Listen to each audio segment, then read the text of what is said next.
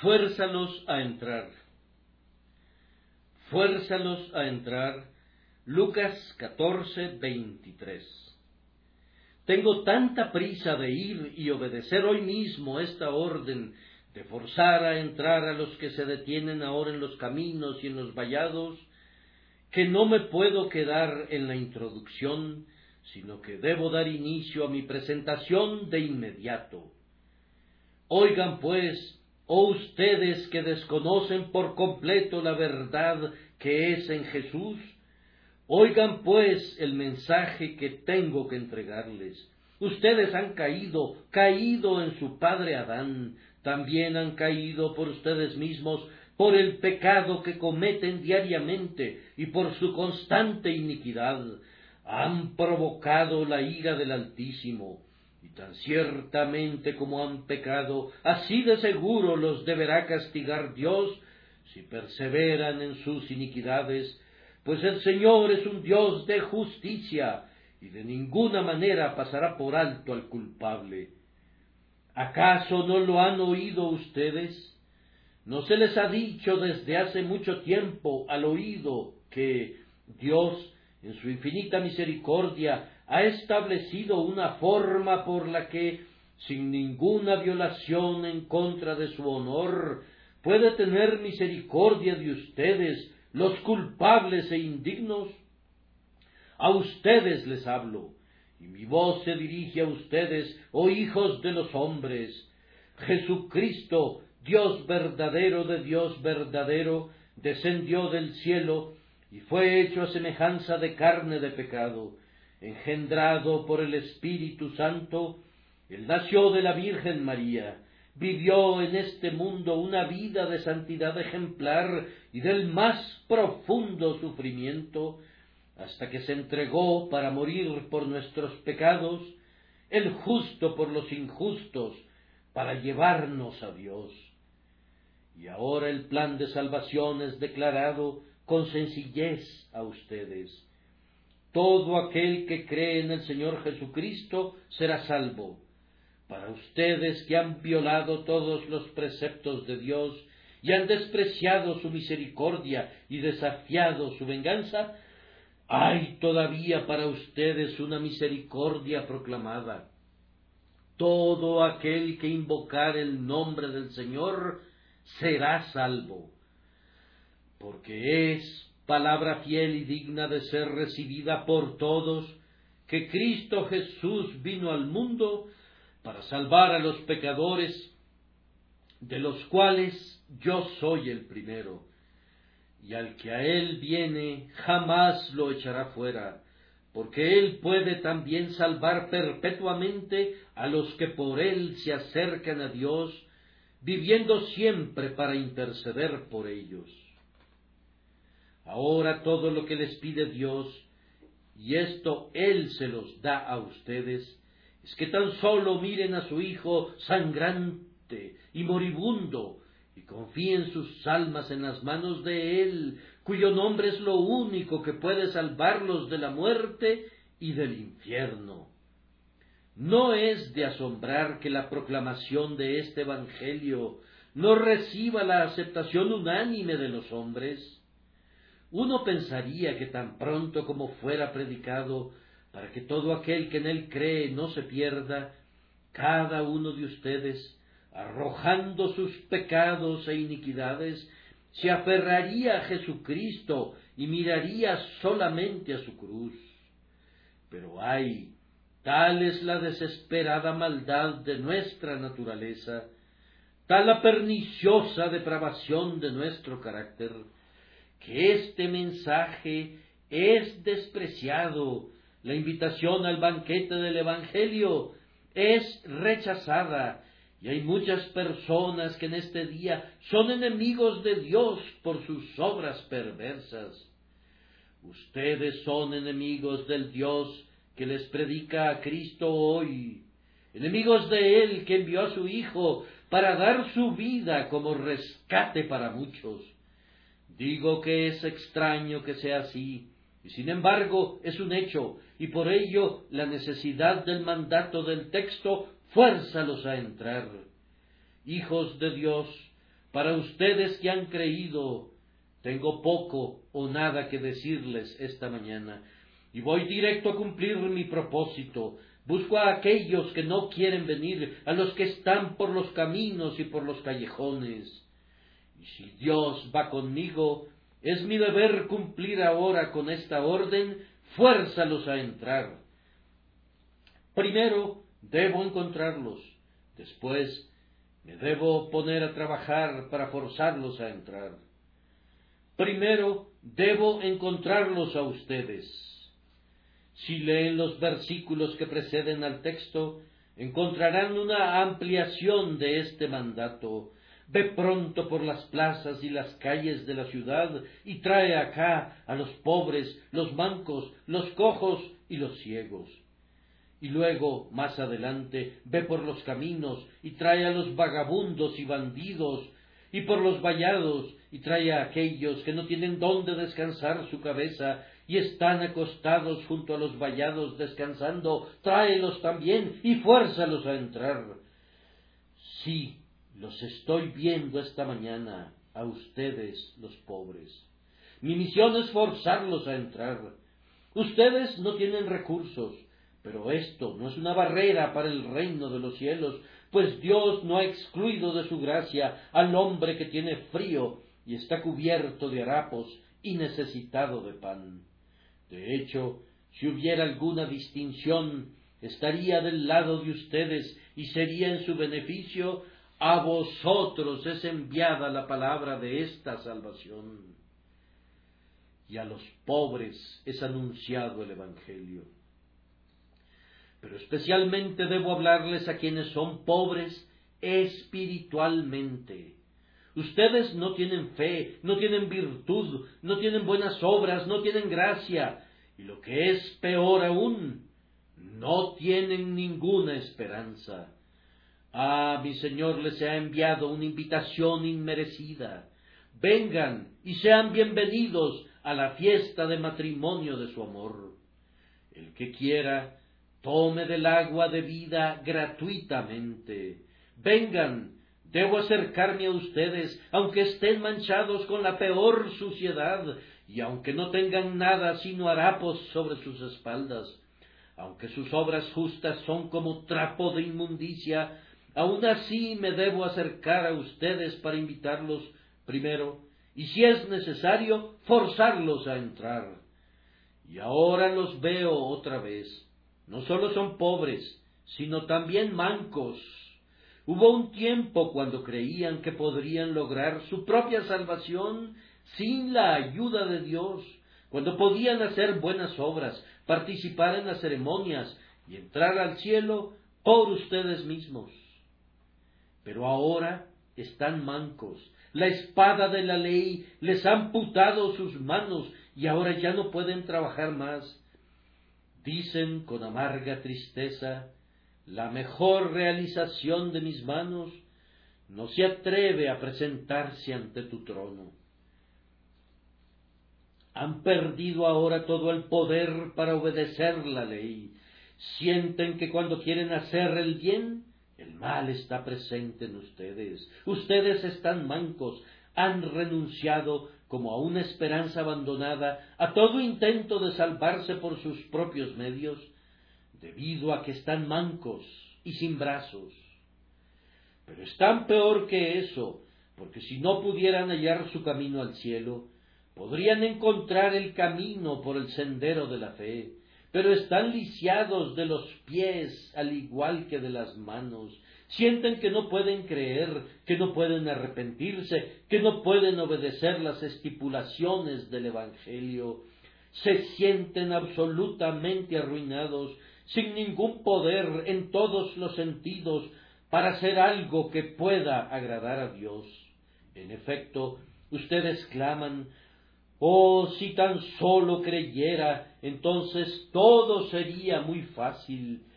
Quiero, pero no puedo. Socórreme, Señor, mi ayuda debe venir de ti. Para ti soy enviado también.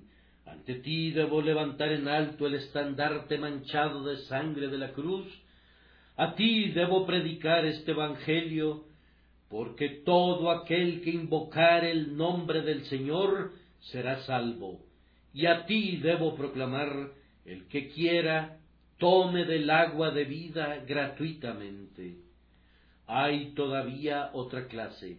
Ustedes están indecisos, están dudando entre dos opiniones, algunas veces están inclinados seriamente y otras veces la alegría del mundo los desvía. El poco progreso que hacen en la religión es muy débil, tienen un poco de fuerza, pero es tan poca que avanzan penosamente.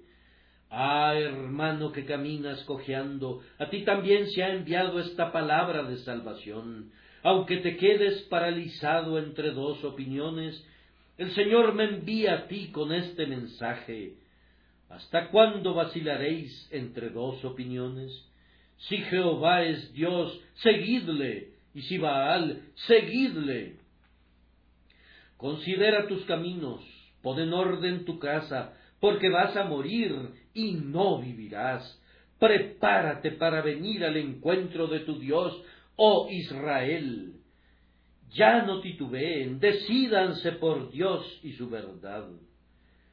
Y todavía veo a otra clase, la de los ciegos, sí, a ustedes que no pueden verse ni a sí mismos, que se creen buenos cuando están llenos de maldad, que toman por amargo lo dulce y lo dulce por amargo, la oscuridad por la luz y la luz por oscuridad. A ustedes he sido enviado, ustedes, almas ciegas, que no pueden ver su herencia perdida, que no creen que el pecado sea tan excesivamente malo como lo es, y que no quieren ser persuadidos que Dios es un Dios justo y recto. A ustedes he sido enviado, a ustedes también, que no pueden ver al Salvador, que no ven belleza en Él para desearlo, que no ven la excelencia en la virtud, ni gloria en la religión, ni felicidad en el servicio a Dios, ni se deleitan por ser sus hijos. A ustedes también he sido enviado.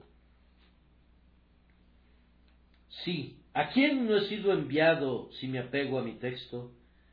Porque va más lejos aún. No sólo da una descripción particular de manera que pueda encontrarse cada caso individual, sino que más adelante hace un recorrido general y dice, ve por los caminos y por los callejones. Aquí hacemos entrar a todos los rangos y condiciones de hombres, al gran Señor en su caballo por el camino y a la mujer caminando con todo el peso de sus preocupaciones al ladrón emboscando al que va por el camino. Todos ellos están en los caminos y todos ellos son forzados a entrar. Y allá en los callejones descansan las pobres almas cuyos refugios construidos de mentiras han sido destruidos y buscan ahora un pequeño albergue para sus cansadas cabezas. A ustedes también hemos sido enviados esta mañana. Este es el mandato universal, fuérzalos a entrar. Ahora hago una pausa después de haber descrito el carácter. Hago una pausa para mirar hacia la tarea parecida a la de Hércules que está frente a mí. Bien dijo Melanchthon, el viejo Adán fue demasiado fuerte para el joven Melanchthon. Como si un niño quisiera doblegar a un Sansón, Así busco yo conducir a un pecador hacia la cruz de Cristo, y sin embargo el Señor me envía con ese encargo. Allí veo ante mí la gran montaña de la depravación humana y de la torpe indiferencia, pero por la fe exclamo, ¿quién eres tú, oh gran montaña? Delante de Zorobabel serás aplanada mi Señor me dice, fuérzalos a entrar, entonces, aunque el pecador sea como un Sansón y yo como un niño, lo conduciré con un hilo. Si Dios me dijo que lo hiciera y yo lo intento con fe, se hará. Y si con un corazón que gime, lucha y llora, Busco este día forzar a los pecadores a venir a Cristo. Las dulces exigencias del Espíritu Santo irán con cada palabra y algunos serán forzados a entrar con toda certeza. Y ahora, manos a la obra, directo a la tarea. Hombres y mujeres inconversos, todavía sin reconciliación y sin regeneración, a ustedes debo forzarlos a entrar. Permítanme abordarlos en los caminos del pecado y repetirles otra vez mi encargo. El Rey del Cielo les envía esta mañana una inmerecida invitación. Él dice, vivo yo, que no quiero la muerte del impío, sino que el impío se aparte de su camino y viva.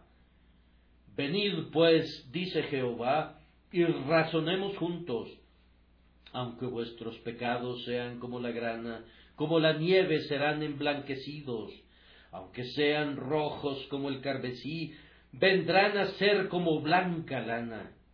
Queridos hermanos, mi corazón se regocija al pensar que tengo tan buena nueva que decirles, y sin embargo confieso que mi alma también está triste, porque veo que ustedes no la consideran una buena nueva, sino que se alejan de ella y no le dan su debida consideración. Permíteme decirte lo que el rey ha hecho por ti. Él conocía tu culpa, él sabía anticipadamente que ustedes se irían a la ruina, sabía que su justicia exigiría la sangre de ustedes, y para resolver esta dificultad y que su justicia fuera debidamente cumplida, y que aun así ustedes pudieran ser salvos, Jesucristo ha muerto. Contemplen por un momento este cuadro. Ven a ese hombre allí, de rodillas en el jardín de Getsemaní, sudando gotas de sangre. Ven después esto, ven a ese ser que sufre atado a un pilar y que es azotado con terribles latigazos hasta que los huesos de sus hombros se vuelven visibles como blancas islas en medio de un mar de sangre. Otra vez, vean este tercer cuadro. Es el mismo hombre que cuelga en la cruz con las manos extendidas y con los pies firmemente clavados, agonizante, gimiendo y sangrando. Es como si el cuadro hablara y dijera, consumado es. Todo esto ha hecho Jesucristo de Nazaret para que Dios pudiera, de manera consistente con su justicia, perdonar el pecado. Y el mensaje para ustedes esta mañana es este, cree en el Señor Jesús y serás salvo. Es decir, confíen en Él, renuncien a sus obras y a sus caminos, y pongan su corazón solamente en este hombre, quien se entregó él mismo por los pecadores.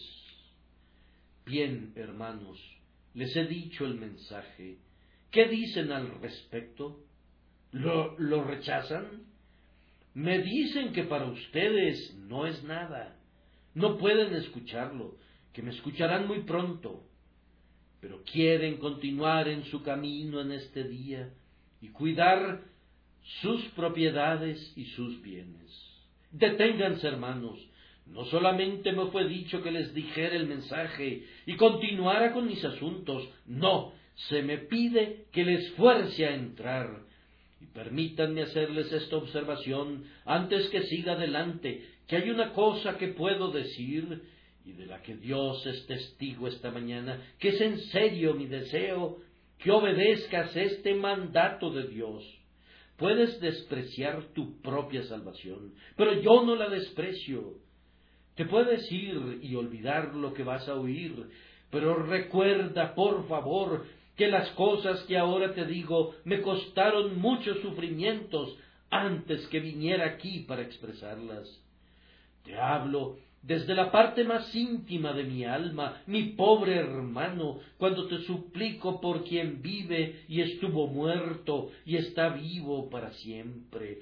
Considera el mensaje de mi Señor que me pide que te lo presente ahora. ¿Pero acaso lo desprecias? ¿Todavía lo rechazas?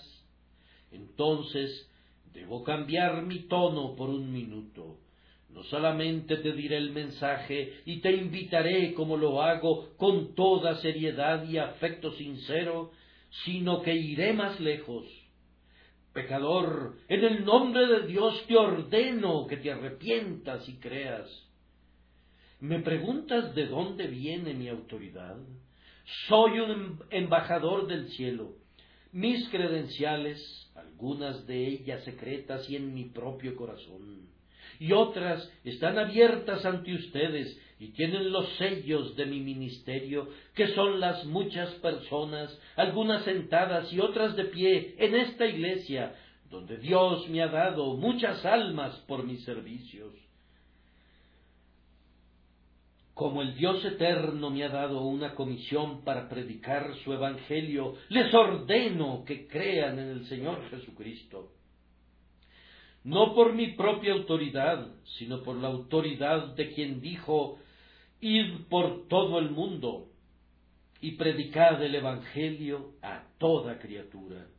Y luego añadió esta solemne sanción, el que cree y es bautizado será salvo, pero el que no cree será condenado.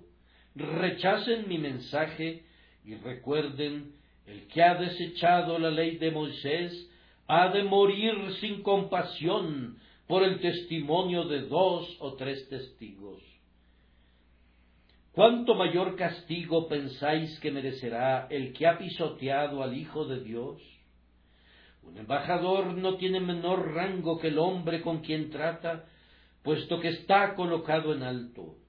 Si el ministro escoge asumir la dignidad adecuada, y es ceñido con la omnipotencia de Dios y es consagrado con su santa unción, debe mandar a los hombres y hablar con toda autoridad para forzarlos a entrar, convence, reprende y exhorta con toda paciencia y enseñanza.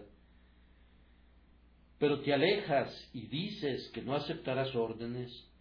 Entonces, otra vez cambiaré mi nota si lo anterior no ayuda, todos los otros medios a mi alcance serán intentados. Queridos hermanos, vengo a ustedes con mi lenguaje sencillo, para exhortarles que corran hacia Cristo. Oh, hermanos míos, ¿no saben que es un Cristo lleno de amor? Déjenme decirles desde mi propia alma lo que sé de Él. Yo también alguna vez lo desprecié él tocaba la puerta de mi corazón y yo rehusaba abrirla. Venía a mí innumerables veces, mañana tras mañana y noche tras noche. Me reconvenía en mi conciencia y me hablaba por medio de su espíritu, y cuando por fin los truenos de la ley prevalecieron en mi conciencia, creía que Cristo era cruel y sin amor. Oh, no me puedo perdonar nunca a mí mismo por haber pensado tan mal de él. Pero qué recepción tan llena de amor tuve cuando fui hacia él. Yo pensaba que me castigaría, pero su mano no estaba cerrada por la ira, sino completamente abierta en misericordia. Yo pensaba, completamente seguro, que sus ojos lanzarían relámpagos de ira hacia mí pero en lugar de ello estaban llenos de lágrimas. Cayó sobre mi cuello y me besó, me quitó mis harapos y me vistió con su justicia, e hizo que mi alma cantara en alto de alegría. Al tiempo, en la casa de mi corazón y en la casa de su iglesia, había música y danza, porque el hijo que había perdido fue encontrado y el que estaba muerto recibió de nuevo la vida. Te exhorto, pues, a que mires a Jesucristo, para que tu carga sea aligerada. Pecador, nunca lo lamentarás. Seré un testimonio por mi Señor, que no lo lamentarás nunca. No suspirarás para regresar a tu estado de condenación. Saldrás de Egipto e irás a la tierra prometida, y la encontrarás fluyendo leche y miel. Encontrarás pesadas las pruebas de la vida cristiana, pero recibirás gracia para que se vuelvan livianas. En cuanto a los goces y deleites de ser un hijo de Dios, si hoy te miento, me lo cargarás en los días venideros. Si saboreas y ves que el Señor es bueno, no tengo la menor duda de que descubrirás que no sólo es bueno, sino mejor de lo que lo pueden describir los labios de los hombres. No sé qué argumentos utilizar contigo. Apelo a tus, propios intereses. Oh, mi pobre amigo, ¿no sería mejor para ti reconciliarte con el Dios del cielo que ser su enemigo? ¿Qué ganas con oponerte a Él? ¿Acaso eres más feliz siendo su enemigo? Responde, buscador de placeres, ¿Has hallado deleites en esa copa? Respóndeme, fariseo, ¿has hallado descanso para las plantas de tus pies en todos tus trabajos? ¿O tú, que te empeñas en establecer tu propia justicia, te mando que dejes hablar a tu conciencia, ¿has encontrado que es una senda feliz? Ah, mi amigo, ¿Por qué gastáis el dinero en lo que no es pan y vuestro trabajo en lo que no satisface? Oídme atentamente y comed del bien, y vuestra alma se deleitará con manjares. Te exhorto por todo lo que es sagrado y solemne, todo lo que es importante y eterno, huye para salvar tu vida.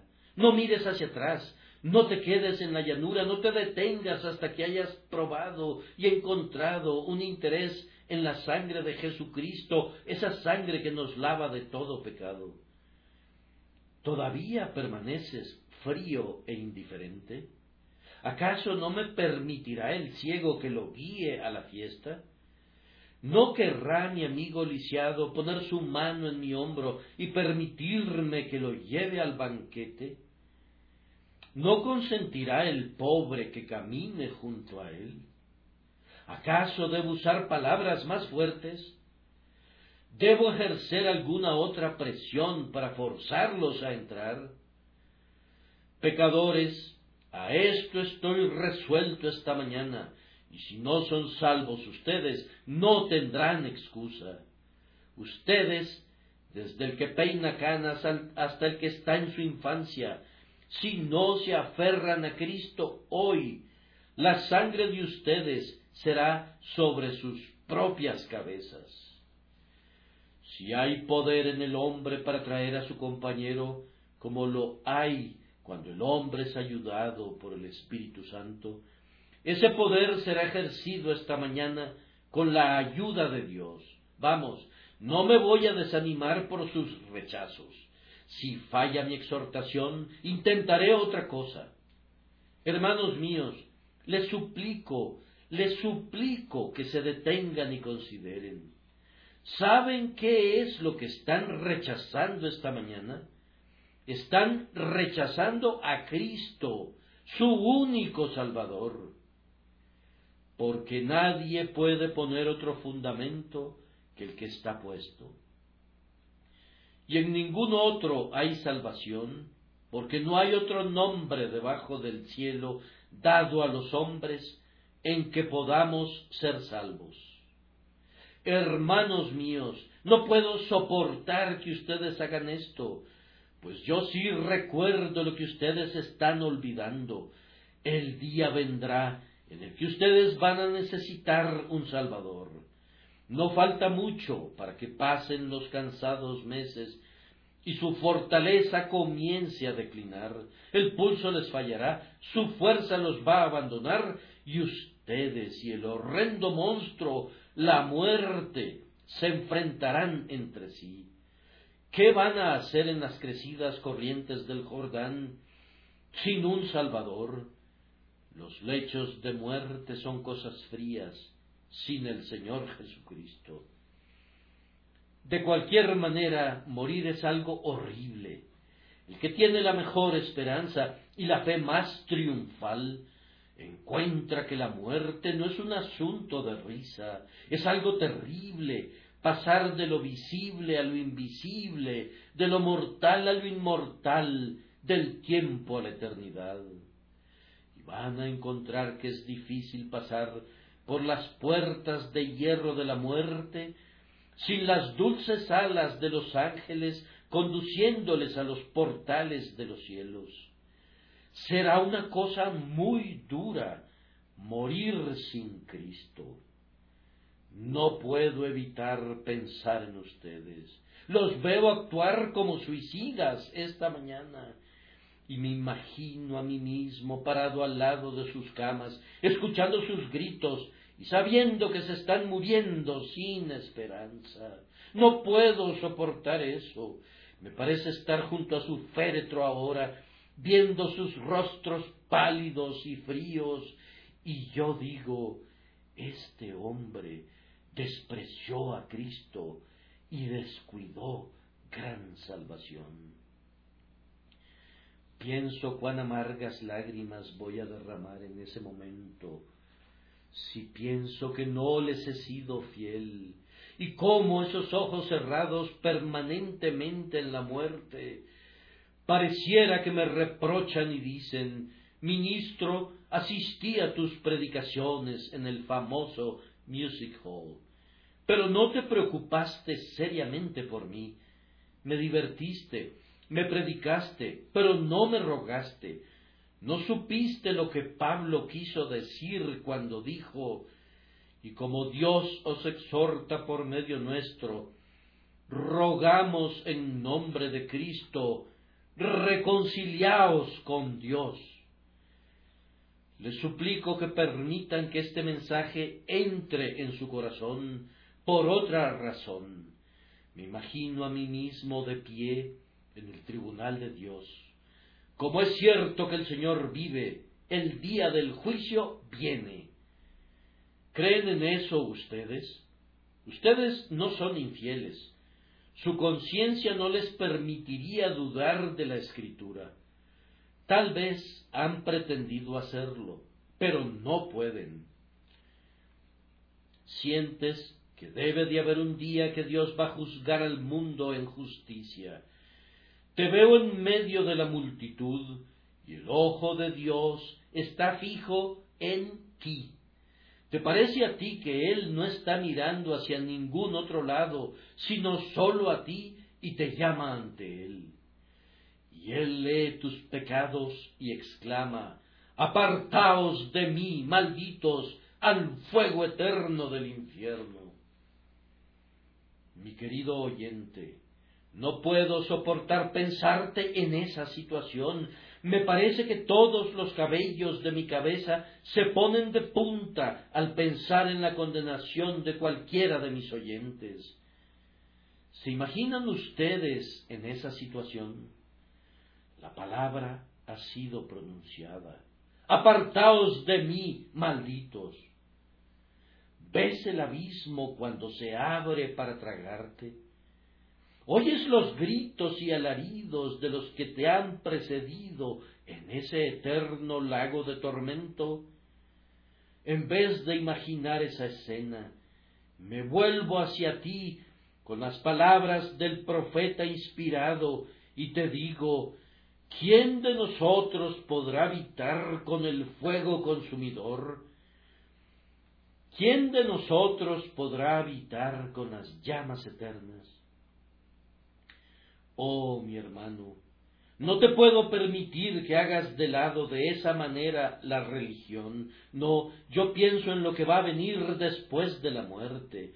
Estaría privado de toda humanidad si viera a una persona a punto de envenenarse y no le arrancara la copa, o si viera a alguien a punto de lanzarse desde el puente de Londres y no lo asistiera para impedirlo. Sería peor que un demonio si ahora, con todo amor y amabilidad y verdad, no te implorara a echar mano de la vida eterna y trabajar no por la comida que perece, sino por la comida que permanece para vida eterna. Algún hipercalvinista me diría que estoy equivocado al hacer esto. No puedo evitarlo, debo hacerlo. Y puesto que al final debo estar ante mi juez, siento que no tendré una prueba completa de mi ministerio, a menos que suplique con muchas lágrimas que ustedes quieran ser salvados, que ustedes quieran mirar a Jesucristo y recibir su gloriosa salvación. Pero ¿acaso sirve de algo? ¿Acaso todas mis súplicas se han desperdiciado, ya que ustedes no les han prestado ninguna atención? Entonces, otra vez cambio mi nota. Pecador, te he suplicado como un hombre le suplica a su amigo, y si fuera por mi propia vida no podría hablar con más fervor en esta mañana como lo hago por la tuya. Me preocupé en serio por mi alma, pero ni un cachito más de lo que me preocupan las almas de mi congregación esta mañana. Y por tanto, si hacen de lado estas súplicas, tengo algo más, debo amenazarlos. No siempre tendrán advertencias como estas. Viene el día cuando será apagada la voz de todo ministro del Evangelio, al menos para ti porque tu oído estará congelado en la muerte. Ya no habrá ninguna amenaza, será más bien el cumplimiento de la amenaza. No habrá promesa, ni proclamaciones de perdón y misericordia, ni sangre que hable de paz, sino que estarás en la tierra donde el día del Señor es tragado enteramente en noches eternas de desdicha, y donde la predicación del Evangelio está prohibida porque ambos serían infructuosos. Te pido entonces que escuches esta voz que se dirige ahora a tu conciencia, pues si, no, Dios te hablará en su ira y te dirá con sumo disgusto, pero por cuanto llamé y os resististeis, extendí mis manos y no hubo quien escuchara, más bien desechasteis todo consejo mío, y no quisisteis mi reprensión. Yo también me reiré en vuestra calamidad, me burlaré cuando os llegue lo que teméis, cuando llegue como destrucción lo que teméis, cuando vuestra calamidad llegue como un torbellino y venga sobre vosotros tribulación y angustia Pecador, te vuelvo a amenazar. Recuerda, puede ser que tengas muy poco tiempo para oír estas advertencias. Tú imaginas que tu vida será larga, pero ¿acaso no sabes qué corta es? ¿Alguna vez has intentado medir cuán frágil eres? ¿Has visto el cuerpo de un muerto cuando ha sido cortado en pedazos por los estudiantes de anatomía? ¿Has visto algo tan maravilloso como la estructura humana? Qué extraño que una arpa de mil cuerdas se conserve afinada por tanto tiempo. Pero deja que tan solo una cuerda se tuerza, que un bocado de comida se vaya por la dirección equivocada y te puedes morir. Por el más insignificante incidente, te puedes morir en cualquier momento, cuando Dios lo quiera. Hombres muy fuertes han perecido en pequeños y ligeros accidentes, y eso te puede pasar a ti. En la capilla, en la casa de Dios, han caído muertos algunos hombres. Muy a menudo nos enteramos de personas que caen en nuestras calles rodando del tiempo a la eternidad por algún súbito ataque. ¿Estás seguro que ese corazón tuyo está perfectamente sano? ¿Circula tu sangre con toda precisión? ¿Estás completamente seguro de eso? Y si así es, ¿cuánto tiempo te va a durar? O tal vez haya aquí quienes nunca verán el día de Navidad. Puede ser que el mandato ya haya salido, pon en orden tu casa, porque vas a morir y no vivirás. De toda esta gran congregación, no podría decir con precisión cuántos estarán muertos en un año, pero sí es cierto que el grupo congregado ahora nunca se volverá a reunir completo otra vez en otra asamblea. Algunos de esta vasta multitud, tal vez dos o tres, partirán antes de que recibamos al año nuevo. Les recuerdo, pues, queridos hermanos, que la puerta de la salvación puede cerrarse, o muy bien pudieras estar lejos de donde está la puerta de la misericordia. Vamos, pues, deja que la amenaza tenga poder sobre ti. No te lo digo para amenazarte sin motivo, sino con la esperanza de que la amenaza de un hermano pueda conducirte al lugar en donde Dios ha preparado el banquete del Evangelio y ahora me debo ir sin ninguna esperanza. ¿Ya se agotó todo lo que puedo decir? No, regreso nuevamente contigo. Dime, hermano, ¿qué es lo que te mantiene alejado de Cristo? Escucho que alguien dice, oh Señor, es porque me siento demasiado culpable. Eso no puede ser, mi amigo, no puede ser. Pero Señor, soy el primero de los pecadores. Amigo mío, no lo eres. El primero de los pecadores murió y fue al cielo hace muchos años. Su nombre era Saulo de Tarso, después llamado el apóstol Pablo. Él fue el primero de los pecadores. Yo sé que dijo la verdad de Dios. No, aún dices, soy demasiado vil. No puedes ser más vil que el primero de los pecadores, cuando mucho eres el segundo entre los peores. Pero aun suponiendo que eres el peor que vive hoy día, sigues siendo el segundo, porque Pablo fue el primero. Pero supongamos que eres el primero. ¿No es precisamente la razón para que vengas a Cristo?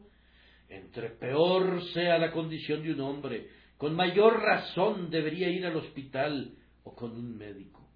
Entre más pobre seas, mayor razón tienes para aceptar la caridad que te ofrece otro.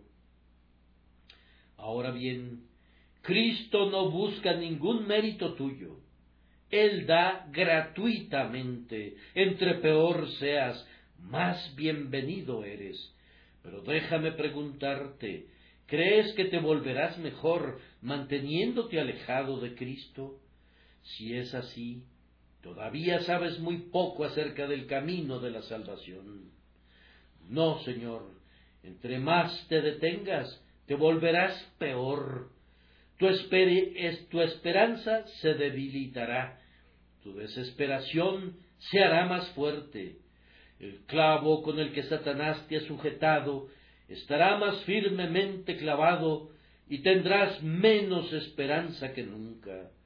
Mira, te lo suplico, recuerda que no ganas nada con la demora, pero por ella puedes perderlo todo. Pero, exclama otro, siento que no puedo creer. No, amigo mío, y nunca vas a creer si primero miras a la fe, Recuerda que no he venido para invitarte a la fe, sino que he venido para invitarte a Cristo. Pero dices, ¿cuál es la diferencia? Pues simplemente esta. Si primero que nada dices, yo quiero creer en algo, nunca creerás. Tu primera pregunta debe ser, ¿qué es esta cosa en la que debo creer? Así la fe vendrá como consecuencia de esa búsqueda. Nuestro primer negocio no tiene que ver con la fe, sino con Cristo. Ven, te lo suplico, al monte del Calvario y mira la cruz. Contempla al Hijo de Dios, quien hizo los cielos y la tierra, que muere por tus pecados. Míralo a Él, no hay poder en Él para salvar. Mira su rostro tan lleno de piedad. ¿Acaso no hay amor en su corazón que demuestra que está deseando salvarnos? Con toda certeza, pecador, mirar a Cristo te ayudará a creer. No creas primero para después ir a Cristo, pues de esa manera tu fe será una cosa sin ningún valor. Ve a Cristo sin ninguna fe y arrójate sobre Él, o te hundes o nadas. Pero oigo otra exclamación. Oh Señor, no te imaginas cuántas veces he sido invitado, durante cuánto tiempo he rechazado al Señor. No lo sé y no lo quiero saber. Todo lo que sé es que mi Señor me ha enviado para forzarte a entrar, así que ven ahora. Puedes haber rechazado mil invitaciones. No conviertas esta en la mil una. Has estado en la casa de Dios y sólo te has endurecido para recibir el Evangelio. Pero, ¿acaso no veo una lágrima en tu ojo? Vamos, hermano mío, no te endurezcas por el sermón de esta mañana. Oh Espíritu del Dios viviente, ven y derrite este corazón, porque nunca ha sido derretido, y fuérzalo a entrar. No te puedo dejar ir con excusas tan vanas como esas. Si has vivido tantos años menospreciando a Cristo, hay muchísimas razones por las que no debes menospreciarlo ahora. Pero no te oí decir en voz baja que este no es el momento oportuno. Entonces, ¿qué debo decirte? ¿Cuándo va a llegar ese momento oportuno? ¿Vendrá cuando estés en el infierno? ¿Vendrá cuando te estés muriendo y las tenazas de la muerte se cierren sobre tu garganta, ¿será entonces? ¿O cuando el sudor que quema esté abrazando tu frente, y entonces otra vez, cuando el frío sudor pegajoso esté allí, ¿serán esos los tiempos adecuados? Cuando los dolores estén torturándote y estés al borde de la tumba, no, Señor, esta mañana es el momento conveniente. Que Dios lo haga así. Recuerda, no tengo autoridad para pedirte que vengas a Cristo esta mañana. El Señor no te ha invitado para venir a Él el próximo martes. La invitación es, si oyereis hoy su voz, no endurezcáis vuestros corazones como en la provocación, porque el Espíritu dice, hoy. Venid pues, dice Jehová, y razonemos juntos. ¿Por qué lo pospondrías? Podría ser la última advertencia que puedas tener alguna vez. Posponlo y puede ser que nunca más vuelvas a llorar en la iglesia. Podrías no tener nunca más la posibilidad de oír un sermón tan apasionado dirigido a ti. Puede ser que ya nunca te supliquen como yo te estoy suplicando ahora. Puedes irte ahora y Dios puede decir, Él es dado a ídolos, déjalo. Él arrojará las riendas sobre tu cuello y entonces pon atención, tu camino es seguro, es el camino de la segura condenación y rápida destrucción. Y ahora de nuevo todo esto es en vano. ¿No quieres venir a Cristo ahora? Entonces, ¿qué más puedo hacer? No tengo sino un último recurso, y lo voy a utilizar ahora. Se me permite que llore por ti, se me autoriza a orar por ti. Puedes despreciar mi predicación, puedes reírte del predicador, puedes llamarlo fanático si quieres. No te va a regañar, no traerá ninguna acusación en tu contra ante el gran juez. Tu ofensa, en lo que a él concierne, está perdonada antes de que sea cometida, pero debes recordar que el mensaje que estás rechazando esta mañana es un mensaje de alguien que te ama y también se te da por los labios de alguien que te ama. Debes recordar que tú puedes jugar tu alma con el diablo, que Puedes pensar con ligereza que es un asunto sin mayor importancia, pero hay alguien que está preocupado por tu alma, y uno que antes de venir aquí luchó con su Dios, pidiendo fortaleza para predicarte, y quien cuando se haya ido de este lugar, no olvidará a su audiencia de esta mañana.